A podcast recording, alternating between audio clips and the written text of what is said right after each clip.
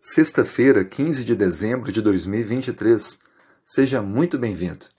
Hoje o estudo adicional da lição 11, Missão em favor dos não alcançados, parte 2. Nesta semana, aprendemos um pouco mais sobre aquelas pessoas que normalmente não são alcançadas pelas metodologias comuns. Estão em lugares diferentes e muitas vezes precisam de uma abordagem bem específica. Cristo, no seu ministério, buscou alcançar todos, viajando até a lugares estrangeiros, outros países, para ter contato com pessoas que normalmente, se ele ficasse apenas no entorno ali das terras de Israel, Judá, não teria alcançado. Ele buscou não só multidões, mas também pessoas em particular.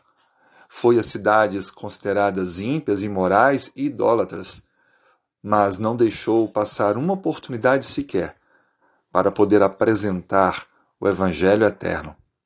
Encontrou também fé em pessoas de outras nacionalidades, que não tinham a mesma crença do povo de Israel, mas que exerceram sua confiança ao buscarem em Cristo por um milagre, uma cura, uma bênção. Cristo atendeu, destacou a fé dessas pessoas e valorizou-as criando assim para nós, cristãos modernos, um leque de opções para que nós avaliemos nossos contatos pessoais, nossos esforços missionários, para que possamos também desejar alcançar todos. No livro O Desejado de Todas as Nações, encontramos a importante declaração sobre o ministério de Cristo. Quando, estando entre aqueles que eram considerados gentios, que os judeus não aceitavam ter nem mesmo contato, é dito: entre aqueles a quem os judeus classificavam de pagãos, encontrava-se homens que possuíam melhor compreensão das profecias da Escritura sobre Messias do que os mestres de Israel. Alguns o esperavam como libertador do pecado. Filósofos se esforçavam por estudar profundamente o mistério do sistema cerimonial hebraico.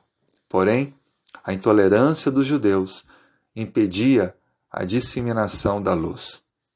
Veja que há muitas pessoas que nem imaginamos, que não estão nas fileiras de igrejas, mas que buscam compreender as profecias bíblicas, buscam compreender o sinal dos tempos, buscam ter uma compreensão do que é de fato o ministério de Cristo em nosso favor. Precisamos, portanto, orar pedindo a Deus direção, sabedoria para alcançarmos e ajudarmos essas pessoas a terem uma real experiência com o Senhor e a conhecerem para viverem na prática a verdade do Evangelho.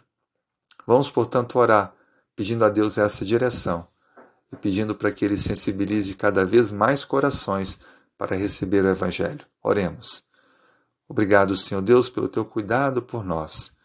Te pedimos sabedoria, direção para alcançarmos aqueles que estão, talvez, em áreas ou em circunstâncias que necessitam de ações mais específicas. Por favor, Senhor, possibilite isso, abra portas, toque os corações.